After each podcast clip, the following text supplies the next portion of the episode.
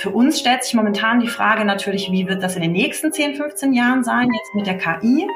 Ähm, da benutzen wir auch aktuell schon verschiedene Programme, natürlich um den Arbeitsalltag zu erleichtern, aber irgendwann natürlich auch, ähm, um die dem Mandanten anzubieten, damit eben gewisse Teilschritte nicht mehr unbedingt beauftragt werden müssen. The Property, der Podcast für Immobilienentscheider.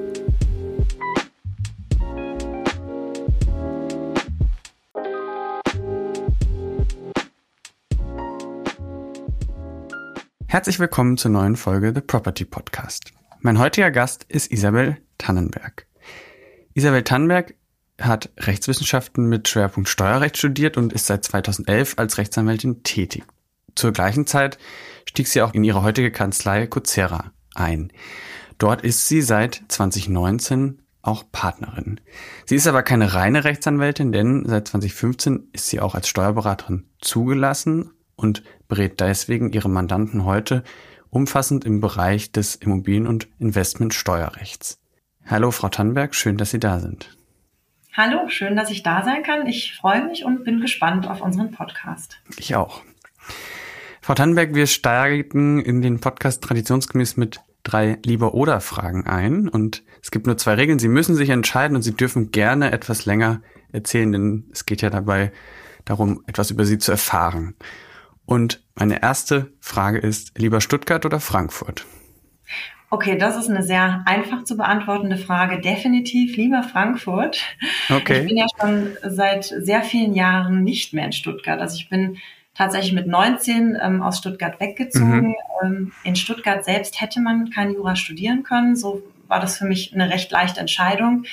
Ähm, ja, und Frankfurt hat meines Erachtens definitiv mehr Lebensqualität. Also ich mag das, dass Frankfurt eine kleine Stadt ist, eine grüne Stadt, wo man jeden kennt und auch jeden äh, trifft. Ja, das, äh, das ist in Stuttgart anders. Insofern, ja, definitiv Frankfurt.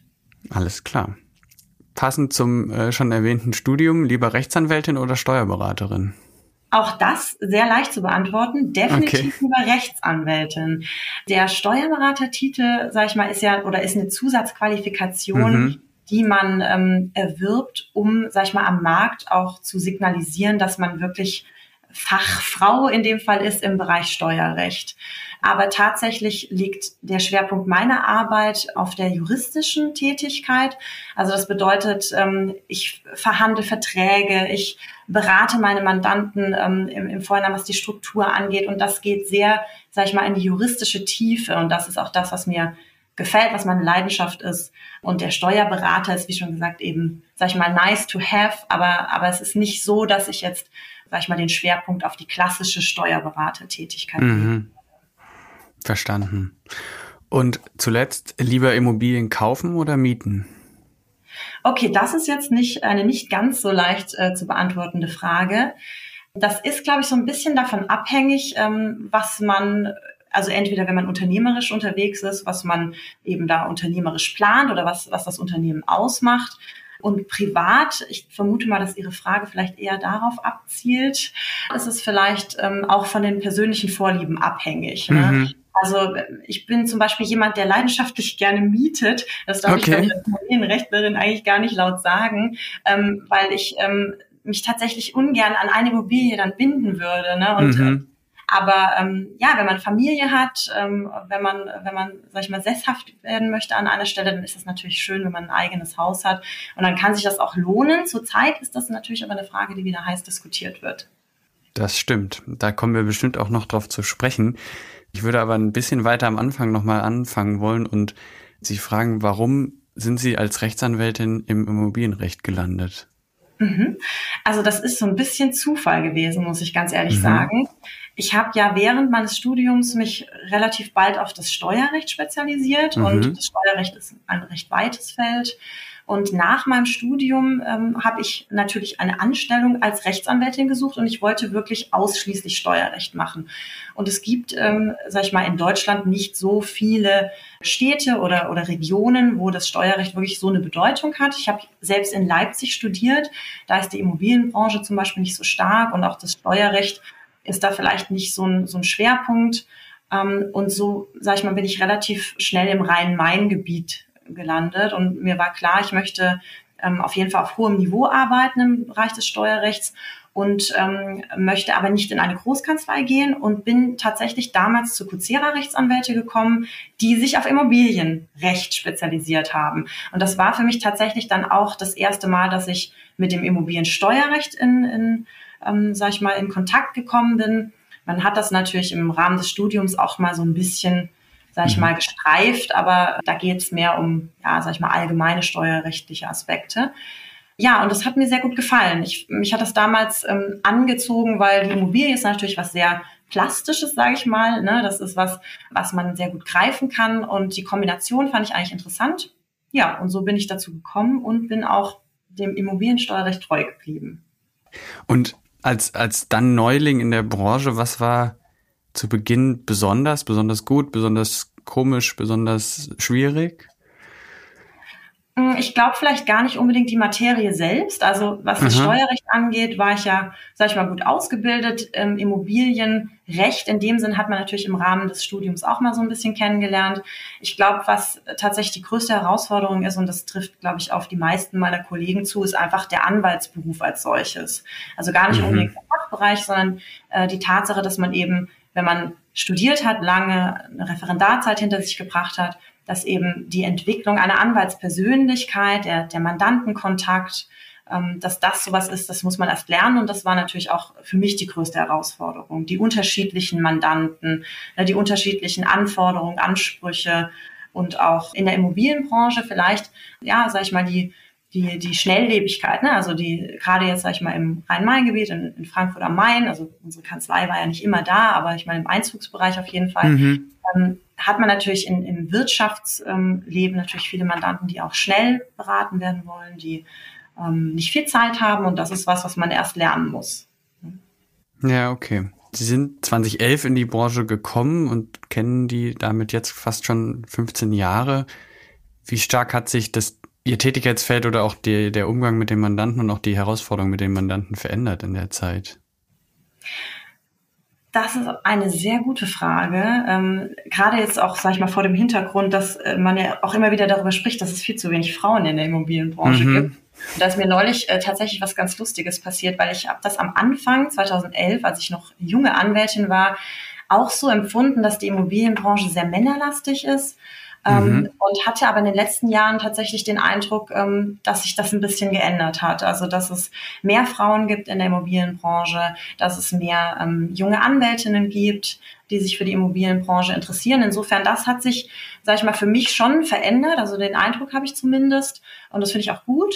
Und gleichzeitig ähm, auch die Arbeitsweise hat sich natürlich sehr stark verändert. Also schon in der kurzen Zeit, möchte ich mal sagen, weil eben die Branche und auch, sag ich mal, die Entwicklung sehr, sehr schnelllebig ist, kann man sagen, vieles geht heute äh, über nur noch über E-Mails, über Teams. Ja.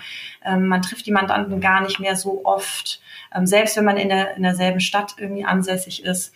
Aber dem Grunde nach, mal unabhängig jetzt vom Steuerrecht, was sich mhm. natürlich auch immer wieder verändert, ähm, ist die Beratung als solches natürlich gleich geblieben. Und für uns stellt sich momentan die Frage natürlich, wie wird das in den nächsten 10, 15 Jahren mhm. sein, jetzt mit der KI. Da benutzen wir auch aktuell schon verschiedene Programme, natürlich um den Arbeitsalltag zu erleichtern, aber irgendwann natürlich auch, um die dem Mandanten anzubieten, damit eben gewisse sag ich mal, Teilschritte nicht mehr unbedingt beauftragt werden müssen. Aber das ist noch sehr spannend, wie sich das entwickeln wird. In den letzten 10, 15 Jahren würde ich sagen, war da die Entwicklung eher, eher langsam. Mhm. Und dürfen wir da mal in die Werkbank blicken? Also was, was nutzen Sie mit KI oder was haben Sie schon ausprobiert äh, und was, mhm. was funktioniert? Also zurzeit ist es so, dass wir mit einem Entwickler an der Stelle zusammenarbeiten. Das heißt, wir haben mhm. ein ganz, sag ich mal, individuell erarbeitetes Programm, mit dem wir jetzt schon verschiedene ja, ich sag mal, Arbeitsschritte versuchen zu vereinfachen. Also zum Beispiel bei mhm. der Erstellung von Verträgen nutzen wir KI. Also das heißt, man kann bei der Erstellung eines Vertrags dann gewisse Merkmale auswählen und dann wird der Vertrag als Muster erstellt. Das ist zum Beispiel was, da arbeiten wir gerade dran. Wenn das, mhm. sag ich mal, irgendwann dann äh, verlässlich funktioniert, kann man das dem Mandanten anbieten. Was wir in der Vergangenheit entwickelt haben, ist ein Programm, mit dem man elektronisch Verträge unterzeichnen kann. Das war zum okay. Beispiel in der Corona-Krise natürlich ähm, sehr spannend, weil eben ja. es hat sich gezeigt, sag ich mal, die Leute ähm, nicht äh, vor Ort waren. Also das heißt, es sollten Verträge abgeschlossen werden, gerade zum Beispiel Mietverträge unterzeichnet werden. Und das hat sich dann wochenlang hingezogen, weil die mhm. betroffenen Personen dann eben äh, erst ins Büro kommen mussten, den Brief aufmachen mussten, das Original herausnehmen mussten und dann ihre Unterschrift darunter setzen mussten. Und das, ähm, ja. das ist zum Beispiel was, was wir jetzt auch schon häufig verwendet haben ähm, und was tatsächlich den Alltag dann auch bei den Mandanten ein bisschen erleichtert. Mhm. Sie, Sie sprachen gerade schon davon, wenn das dann verlässlich funktioniert, äh, geben wir das an die Mandanten. Was haben Sie ausprobiert, was nicht funktioniert hat?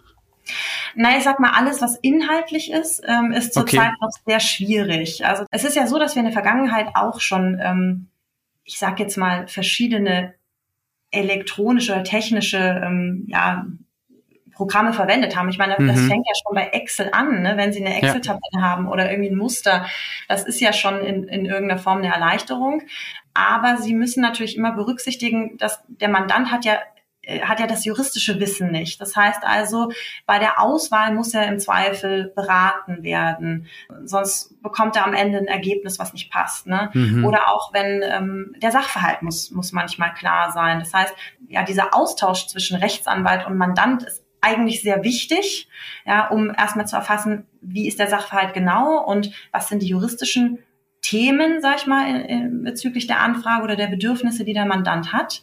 Und in dem Moment, wo man quasi nur noch ein Programm an den Mandanten gibt, ohne, sag ich mal, ohne diese Betreuung, gibt's halt einfach momentan noch ja sehr mhm. viele Probleme. Ne? Und man möchte natürlich auf gar keinen Fall, dass der Mandant am Ende sich einen Vertrag zum Beispiel erstellt hat, der gar nicht passt in dem Fall oder der eben inhaltlich ähm, noch an der einen oder anderen Stelle ähm, nicht ganz ausgereift ist. Und, und das ist, sage ich mal, momentan noch das Thema, das, sag ich mal, die, das Inhaltliche, also die KI kann, sag ich mal, Arbeitsprozesse erleichtern, aber inhaltlich kann sie noch nicht so weiterhelfen. Ne? Und das sind auch Haftungsfragen, die sich dann stellen. Mhm. Das bedeutet, wenn wir jetzt den Mandanten gewisse Programme an die Hand geben, dann müssen wir natürlich auch damit rechnen, dass sie sich an uns wenden, wenn das nicht klappt. Das heißt, ja. auch da ähm, muss man, ja, muss man in der Tat auch noch so ein bisschen ausklügeln, ja, wie weit kann man jemanden das alleine zu Hause machen lassen, sage ich jetzt mal einfach ausgedrückt. Und wie signalisiert man dann auch dem Mandanten, an welcher Stelle er sich dann möglicherweise an einen wenden muss, ja, damit mhm. er eben nichts falsch macht. Ich höre aber so ein bisschen durchklingen, Sie glauben schon daran, dass das irgendwann auch funktioniert. Was bedeutet das für Ihre Tätigkeit? Ja, also ich denke schon, also die, die KI entwickelt sich ja äh, ständig weiter. Ähm, und ich glaube schon, dass viele, ja, viele Arbeitsabläufe, viele sag ich mal, Anfragen der Mandanten durch KI in Zukunft erleichtert werden können. Ich meine, das ist schon, wenn man das vergleicht mit der Erfindung des Computers oder des mhm. Internets, haben wir ja auch, also man hat sich die Anwaltsbranche ja auch stark verändert. Ne? Ja. Ne? Also man sitzt heute nicht mehr an einer Schreibmaschine und verschickt einen Brief und drei Wochen später bekommt man dann eine Rückantwort. Und genauso ist es mit der KI auch. Also ich denke auch inhaltlich für die KI in Zukunft ähm, Ergebnisse liefern, die möglicherweise verlässlich sind. Das heißt, man muss im Zweifel auch ähm, als Mandant in Zukunft einfach entscheiden, mit was für einer Fehlerquote man möglicherweise leben möchte. Ja. Also das heißt, ähm, dann kann man ähm, gewisse Themen bestimmt auch mit einer KI lösen. Gerade was so die Beratung und die, also die Vorabberatung, das ist ja eigentlich das, was, sag ich mal, uns jetzt äh, als Sozietät auch ausmacht, dass wir eben vor allem vorab beraten. Also nicht, wenn das Kind in den Brunnen gefallen ist, mhm. sondern die mhm. Leute kommen ja zu uns und wollen vielleicht eine Strukturberatung, ähm, dann, dann ist es so, dass da auch sehr viel Kreativität natürlich noch gefragt ist. Und da bin ich noch skeptisch, wie schnell die KI das, das abdecken kann. Oder da mhm. auch die mhm. Bedürfnisse des Mandanten richtig erfüllen kann, sage ich mal. Ja. Aber wenn ich jetzt vergleiche mit Ihren Beispielen auch, also äh, Schreibmaschine zu Computer und dann irgendwie Post zu, zu E-Mail, ist es dann schon immer mit einer zusätzlichen Geschwindigkeit verbunden, die die, die, ja, die Tätigkeit richtig. irgendwie beeinflusst. Genau, also ich denke, viele, viele unserer ja, Arbeitsabläufe werden in Zukunft schneller erledigt werden können, was sich natürlich ja. dann auch bei den Mandanten bemerkbar macht. Ich denke, auch die Mandanten werden in Zukunft für gewisse Arbeitsabläufe nicht mehr bereit sein, ähm, ja, sag ich mal, dasselbe zu bezahlen, wie das, was mhm. vielleicht vor zehn Jahren bezahlt haben. Also ich glaube, ein gutes Thema ist so eine Ankaufs-DD, wenn man damit KI in Zukunft wirklich verlässlich auch äh, sag ich mal, ähm, rosa Elefanten in Anführungszeichen finden kann, dann geht das natürlich wesentlich schneller. Das ist ja, sag ich mal, heute schon so, wenn ich, wenn ich einen Vertrag prüfe, allein mit PDF kann ich das durchsuchen nach bestimmten Stichwörtern. Da habe ich ja schon einen Vorteil, sage ich mal, gegenüber einer Situation vor 10 oder 20 oder 10 Jahren, vielleicht ja. nicht, aber vor 20, 30, 40 Jahren, äh, wo man wirklich genau lesen musste. Und genauso wird das mit der KI ähm, sich natürlich weiterentwickeln. Ja, also deswegen, ich denke auch, die Arbeitsabläufe werden schneller werden. Die Arbeit wird dadurch aber nicht weniger werden. Also das bedeutet, die okay. Immobilienbranche ist natürlich, lässt sich nicht komplett, denke ich mal, von der KI managen. Ähm, und ich denke einfach, so wie das auch, sag ich mal, im, im, im Rahmen der letzten 20, 30, 40, 50 Jahre ähm, sich entwickelt hat, ähm, denke ich mal, kann man absehen, dass eben, dass man eben mehr auf dem Tisch hat, aber dass man es im Zweifel eben auch schneller abarbeiten kann, in Anführungszeichen. Okay. Also genauso viel Arbeit, aber mehr Wertschöpfung, würde ich jetzt mal positiv zusammenfassen. Genau, ja. Und, und dadurch, sage ich mal, dass es schnelllebiger wird, wird man vielleicht auch mehr Sachen, ähm, Aufträge vielleicht gleichzeitig oder, ja. oder in kürzerer Zeit jedenfalls ähm, bearbeiten. Genau, das meinte ich, ja. Also man kann in der, man arbeitet, sag ich mal, 40 Stunden weiterhin und macht aber halt dann äh, die, die doppelte Anzahl Kunden oder irgendwas anderes, ja. Ja. Genau, ob das 40 ähm, Stunden sind, weiß ich nicht, aber. das habe ich mir jetzt schon gedacht, dass Sie das sagen. Ich wollte Ihnen da jetzt äh, nicht zu nahe treten. Wir haben jetzt so ein bisschen darüber gesprochen, wie Sie Technologie entwickeln, nutzen, ähm, weiter weiterentwickeln. Treiben das eigentlich Sie eher als Kanzlei oder ist das ein, ein Treiber, der von außen von den Kunden kommt, die das eigentlich verlangen heutzutage, dass eine Kanzlei sich damit auseinandersetzt? Tatsächlich kommt das eher, sag ich mal, hier intern ähm, aus, mhm. aus unserer Kanzlei. Also wir haben sehr unterschiedliche Mandanten, muss man dazu sagen. Ne? Wir haben Projektentwickler, wir haben institutionelle.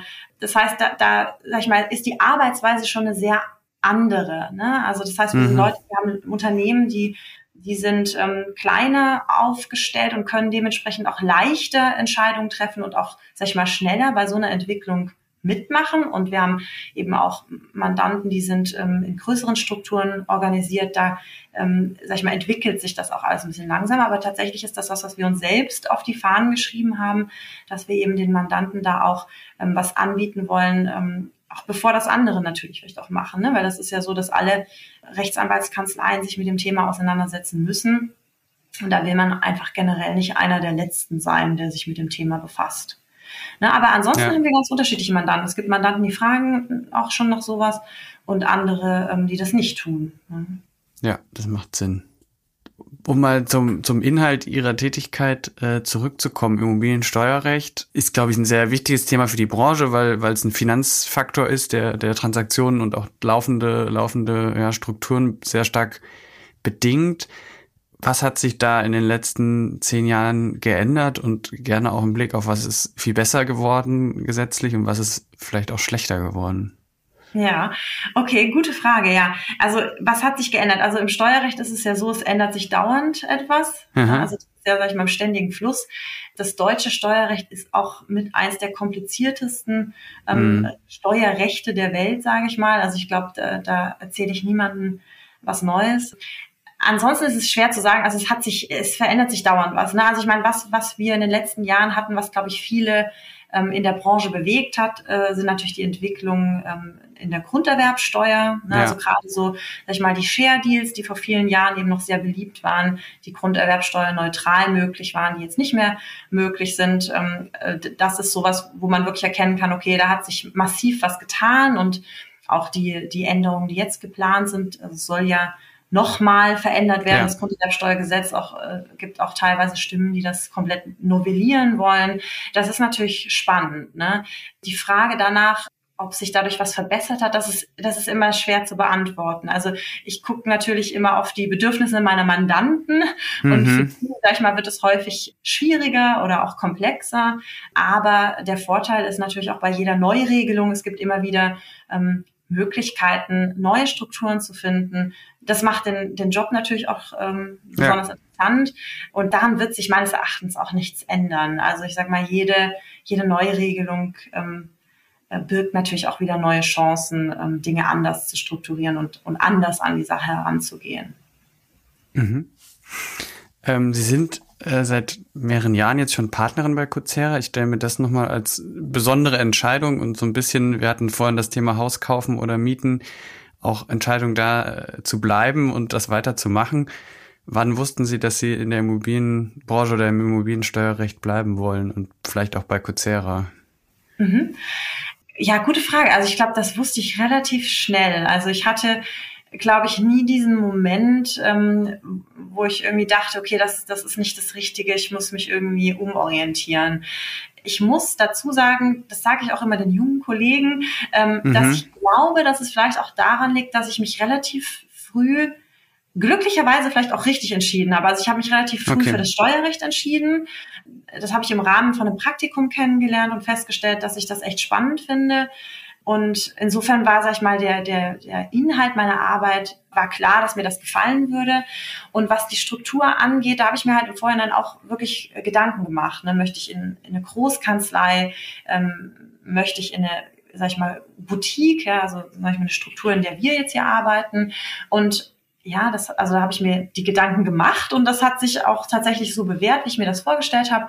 Mir war relativ schnell eigentlich klar, dass ich Partnerin werden möchte, also dass ich nicht angestellte Anwältin bleiben möchte, sondern dass ich eben auch unternehmerisch ähm, ja mich da betätigen möchte ähm, und mich auch ja mich entfalten kann und eben auch mein, meine Arbeit so gestalten kann, wie ich das möchte und nicht ewig, sage ich mal, davon abhängig bin, dass jemand mir sagt, was ich machen soll, wie ich es machen soll. Das war für mich eigentlich relativ schnell klar. Aber ich stelle fest, bei den jungen Kollegen ist das oft so, dass die ähm, noch sehr unsicher sind, auch ob sie überhaupt Anwalt werden wollen, ob sie Partner mhm. werden wollen. Ähm, ich glaube, das ist auch vielleicht manchmal der Tatsache geschuldet, dass es heute so viel mehr Möglichkeiten gibt als vielleicht noch im Jahr 2011. Also auch der, der Arbeitsmarkt hat sich ja sehr gewandelt.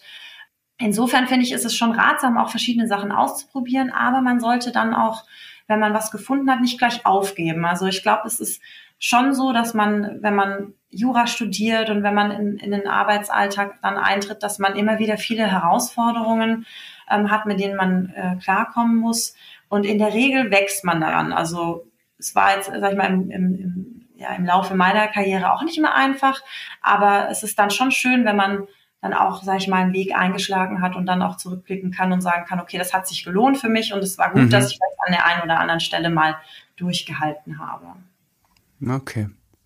Sie, Sie sprachen gerade schon von den jungen Kollegen und vielleicht auch Kolleginnen ähm, und auch davon äh, vorhin, dass, dass eben in der Immobilienbranche vielleicht heute mehr Frauen schon tätig sind, aber da immer noch eine sehr grob breite Diskussion ist, wie man vielleicht das noch, noch stärker verändern kann.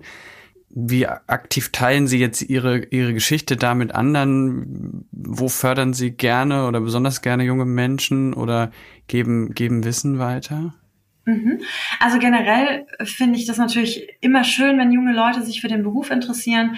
Besonders freue ich mich natürlich, wenn jemand sich für das Immobiliensteuerrecht interessiert, was leider nicht immer der Fall ist. Also viele mhm. haben so ein bisschen Angst vor dem Steuerrecht, weil sie denken, es wäre irgendwie besonders trocken, was gar nicht ja. der Fall ist. Aber generell ist es so, also unabhängig davon, ob das Kollegen oder Kolleginnen sind, äh, versuche ich schon so ein bisschen die Leidenschaft der Leute zu wecken, was den Anwaltsberuf angeht, was das Steuerrecht angeht und um denen auch mit Rat und Tat äh, zur Seite zu stehen. Gerade was jetzt Frauen in der Branche angeht, ähm, ist es natürlich, sag ich mal, immer noch schwierig aufgrund der Tatsache, dass eben die Familiengründung zum Großteil halt immer noch von der Frau abhängig ist. Ja. Und eben viele Frauen, also das kann ich feststellen, wir haben sehr viele junge Anwältinnen, die tatsächlich bei uns anfangen, aber in der Partnerschaft sind es dann doch immer noch überwiegend Männer. Ähm, und ich glaube, das ist ein Problem, was, sag ich mal, in der Gesellschaft und auch in der Politik noch besser angegangen werden muss. Also dass Frauen, also dass generell in der Partnerschaft frühzeitig, also in der privaten Partnerschaft auch darüber gesprochen wird, wer bleibt zu Hause, wer kümmert mhm. sich um das Kind. Also das erlebe ich oft, dass viele Frauen da tatsächlich ja, sag ich mal, die, die, die, die Elternzeit komplett nehmen, ja, und dass da gar nicht so darüber gesprochen wird. Also ich glaube, das ist ein gesellschaftliches Thema, was sich aber in den letzten Jahren meines Erachtens schon sehr gewandelt hat. Und dann ist es natürlich auch klar, was die Unterbringung der Kinder angeht. Also das erlebe ich jeden Tag. Wir haben so viele Kolleginnen, ähm, die in Elternzeit gehen und sich dann melden, dass sie ähm, immer noch keinen Kita-Platz gefunden haben oder nach einem Umzug sich das total schwierig gestaltet. Das sehe ich es also immer noch als sehr großes Problem. Ne? Und ich glaube, ansonsten ja, guckt man natürlich, dass man jedem die, die gleichen Möglichkeiten gibt. Und dann ist es aber am Ende natürlich auch eine sehr persönliche Entscheidung, ob man mhm. Partner oder Partnerin werden möchte und wie man das machen möchte. Aber generell, glaube ich, kann man sagen, dass heute die Möglichkeiten besser sind und auch, dass wir als Sozietät wirklich versuchen, da auf die Bedürfnisse unserer Kollegen und Kolleginnen einzugehen, je nachdem, was sie für einen Karriereweg, sage ich mal, ähm, ja, beschreiten wollen. Okay. Zum Abschluss würde ich gerne noch einmal äh, zurück und dann nach vorne blicken. Was war die herausforderndste oder kurioseste Anforderung von einem Mandanten bisher? oh, das ist eine sehr gute Frage. Also ich glaube, Anforderungen kann man vielleicht nicht sagen. Also ich glaube, die okay. Anforderungen waren immer, also kurios sind die nicht. Also ich hatte Schade. auch noch keine kuriose An Anforderung. Aber ich glaube, was ich erzählen kann, was, was äh, schon immer mal wieder lustig ist, ist, ähm, wenn man ähm, ja zum Beispiel bei einer Vertragsverhandlung in eine Situation kommt, wo man beleidigt wird, ja, oder okay. wo es wirklich unter die Gürtellinie geht, das sind wirklich kuriose Situationen. Mhm. Das passiert nicht oft. Das passiert würde ich sagen, heute auch nicht mehr so oft wie vielleicht noch vor zehn Jahren. Aber das sind Situationen, die sind sehr herausfordernd. Und ich sage mal, je älter man wird, je mehr Erfahrung man hat, ähm, desto mehr perrt das an einem ab. Aber ja. als Junganwältin erinnere ich mich, hatte ich schon auch die eine oder andere Situation, wo ich mal schlucken musste und mir überlegt habe, okay, wie gehe ich jetzt damit um? Aber ansonsten, sage ich mal, ist die Branche nicht sonderlich kurios, würde ich sagen, und der Arbeitsalltag okay. auch nicht. Ja, die Branche ist ein gutes Stichwort für meine letzte Frage. Wir sind gerade in einem sehr wandelnden Umfeld, was Zinsen angeht, was Investments, was Transaktionen angeht. Ich erspare Ihnen jetzt die Glaskugelfrage, wie sich der Markt entwickelt, aber wenn Sie so ein bisschen, sag mal, fünf bis zehn Jahre vorausblicken, was glauben Sie, werden wir aus der aktuellen ja, Zeit mitnehmen als Immobilienbranche? Das ist auch eine sehr, sehr gute Frage. Also in der Tat, ich meine, es ist ja in aller Munde zurzeit. Wir sehen, ja. dass sich die Immobilienbranche wandelt. Ja, es gibt verschiedene Diskussionen darüber, ob das eine Phase ist oder ob sie mhm. sich einfach generell verändert. Ich glaube, was man sagen kann, das kann ich auch ganz klar auf Basis meiner Erfahrung und der Arbeit, die wir hier machen, sagen, Immobilien wird es immer geben, ja, gewohnt wird immer. Insofern ähm, wird der Immobilienmarkt sich möglicherweise verändern. Also man sieht ja jetzt schon, dass B, C, D Standorte vielleicht interessanter werden, dass die Leute vielleicht nicht mehr alle in der Stadt leben wollen, vielleicht ja. auch nicht mehr alle im Büro arbeiten wollen. Also das bedeutet, die Anforderungen an die Immobilien werden sich sicherlich verändern. Aber die Immobilienbranche an sich wird bleiben. Ne? Und dass mal die Preise sinken äh, und dann wieder steigen, ich glaube, dass, ähm, das ist an sich nichts, ähm, nichts Ungewöhnliches. Und ja, das wird sich auch wieder geben. Also der Markt wird sich, äh, wird, wird immer im Wandel bleiben und mhm. ähm, wird sich eben immer an den Anforderungen ja, der Branche lang entwickeln. Okay. Ich habe dann doch noch eine Zusatzfrage, wenn Ihnen jetzt heute eine junge Anwältin, ein junger Anwalt gegenüber sitzt, der Immobilien machen will, was äh, geben Sie dem mit? Also, dass ich es gut finde, ne, wenn jemand okay. sich für Immobilienrecht interessiert. Ähm, für mich ist ja immer so ein bisschen wichtiger, dass sie sich für das Immobiliensteuerrecht interessieren. Ähm, okay. aber generell, also klar, also das ist eine Branche, die ist super spannend nach wie vor. Also ich finde, ich kann jetzt auch nicht viel zu den anderen Branchen sagen, ne, weil ich habe ja immer Immobiliensteuerrecht gemacht. Aber was ich, was ich finde, was man eben sehr gut ähm, verkaufen kann, wenn man, wenn man die Branche auch interessant machen möchte, ähm, dann ist halt wirklich die Immobilie ist einfach was, das kann man anfassen, angucken. Man sieht, was man da macht. Ja, also wenn man so eine Projektentwicklung mal begleitet hat, das ist schon schön auch zu sehen, ähm, wie sich so ein Quartier verändert, ja, wie sich so eine Stadt verändert und sag ich mal, gibt auch eine gewisse Befriedigung, ja, dass man eben mhm. das Arbeitsergebnis, ja, weil die juristische Arbeit ist ja nicht unbedingt immer so ersichtlich, dann schon auch manchmal mitsehen kann, ja, wenn so eine, wenn so ein Projekt dann mal fertig ist zum Beispiel. Mhm. Und, und was muss der, außer dass er ein guter Steuerrechtler ist, mitbringen oder was muss der sich erarbeiten, um erfolgreich zu sein? Äh, der muss gar nicht, also wenn er anfängt, muss er noch gar nicht unbedingt so ein guter Steuerrechtler sein, sondern ich glaube, was okay. besonders wichtig ist, ist, dass man sich äh, wirklich für die Branche und für den Job begeistern kann. Ne? Und ich glaube, das muss man mitbringen. Also das Interesse an dem Beraterberuf logischerweise, das Interesse an, an der Branche natürlich auch, ja, wobei vieles ergibt sich auch mit der Zeit. Ich glaube, das sind eigentlich schon mal die wichtigsten Merkmale. Ich sag mal, die, die Anwälte, die zu uns kommen, die sind alle ausgebildet. Also die können, mhm. haben das, was sie brauchen, um das gut zu machen. Ähm, aber vor allem die Leidenschaft und eben auch manchmal vielleicht auch ein bisschen das Durchhaltevermögen. Ähm, dann ähm, ist man eigentlich für alles gewappnet. Prima. Leidenschaft und Durchhaltevermögen ähm, wünschen wir, glaube ich, auch der Immobilienbranche äh, in den nächsten ja. Monaten und Jahren. Das äh, nehme ich als Schlusswort. Vielen Dank, Frau Tannenberg, für den tiefen Einblick in Ihren Werdegang, aber auch in das Immobiliensteuerrecht und warum es gar nicht so trocken ist, wie der eine oder andere denkt. Ich bin gespannt, wie sich der Beruf und ähm, Ihre Kanzlei da weiterentwickeln und verändern werden. Ja, vielen lieben Dank, dass ich heute dabei sein konnte. Es hat mir auch sehr viel Spaß gemacht. Bis bald. Bis dann. Tschüss. The Property, der Podcast für Immobilienentscheider.